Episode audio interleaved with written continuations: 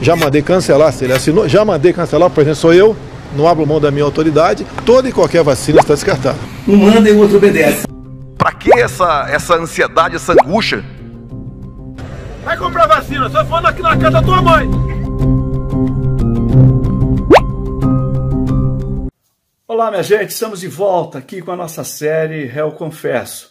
Queria, como sempre, pedir aos companheiros e companheiras que deixassem aí a sua curtida, seu like, seu comentário nas nossas redes sociais, no Facebook, fanpage, Instagram, Twitter, Spotify, no YouTube, porque essa manifestação de vocês é muito importante para a continuidade do nosso trabalho aqui.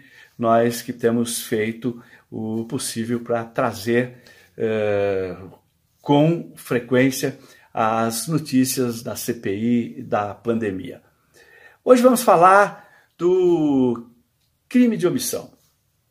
Uh, para implementar a imunização de rebanho, Bolsonaro se cercou de assessores omissos. Relatório do TCU aponta falta de ação adequada de Braga Neto e Pazuello, este último investigado pela Polícia Federal. É simples assim. Um manda e o outro obedece, diz o general Pazuello. Ao seu lado, Jair Bolsonaro ri feliz da vida, não deixando dúvidas sobre qual dos dois manda ali.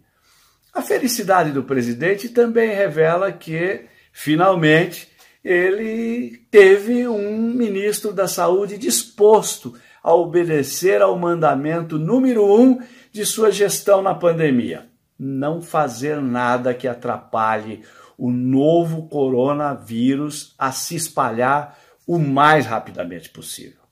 Para ser bem sucedido em sua estratégia genocida de imunização de rebanho, Bolsonaro precisava de assessores omissos, obedientes, e o caso de Pazuello é o mais emblemático. Após assumir o Ministério da Saúde, o general assinou o protocolo recomendando o uso de cloroquina para tratamento da Covid. Voltou atrás na decisão de comprar doses da Coronavac. Ignorou a oferta de outras vacinas e depois questionou: para que essa ansiedade? Cancelou a compra de insumos hospitalares, deixou de agir para evitar a falta de oxigênio em Manaus. Enfim, a lista de opções é enorme. Resultado: Pazuello viu, ao longo de sua desastrosa gestão, o número de mortes por Covid saltar de 15 mil para 290 mil e deixou o ministério acusado de crimes, com investigação pela Polícia Federal aberta no Supremo Tribunal Federal por omissão no caso da falta de oxigênio em Manaus. Além disso, relatório do Tribunal de Contas da União também apontou omissões de Pazuello, citando entre os erros do ex-ministro a falta de testes em massa e falhas na distribuição de kits de intubação e medicamentos. Pazuello, evidentemente, não foi o único a se omitir no governo. Outro relatório do TCU recomendou a abertura de um processo para averiguar a conduta do ministro da Defesa, general Braga Neto, na época em que ele estava à frente da Casa Civil e coordenou o Comitê de Crise do Governo. Segundo reportagem do jornal O Estado de São Paulo, o documento aponta graves omissões do general incluindo a de não ter contribuído da forma que seria esperada para a preservação de vidas durante uh, esse período da pandemia. A omissão de figuras centrais do governo Bolsonaro é outro ponto que a CPI da Covid pode investigar mais a fundo e que certamente preocupa o Planalto.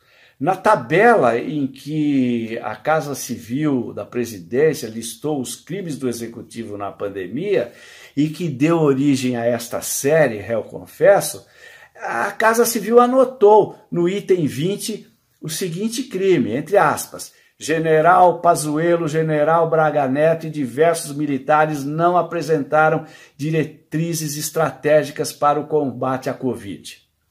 Fecha aspas. Sim, diversos. Apesar de Bolsonaro ser o principal autor do crime contra a vida dos brasileiros, ele contou com a complacência de muitos que, como Pazuello e Braga Neto, concordaram com a estratégia de imunização de rebanho. São, ao lado do atual presidente, responsáveis também por centenas de milhares de mortes que teriam sido evitadas se o governo não tivesse colocado os interesses econômicos à frente da preservação da vida. Esses crimes de omissão precisam ser, de fato, apurados e devidamente punidos. Por hoje era isso. Agradeço muito a atenção de todos e todas e espero contar com a vossa companhia no próximo podcast do Réu Confesso. Muito obrigado e até lá. Você sabe na hora em que precisa, é com o PT que você pode contar.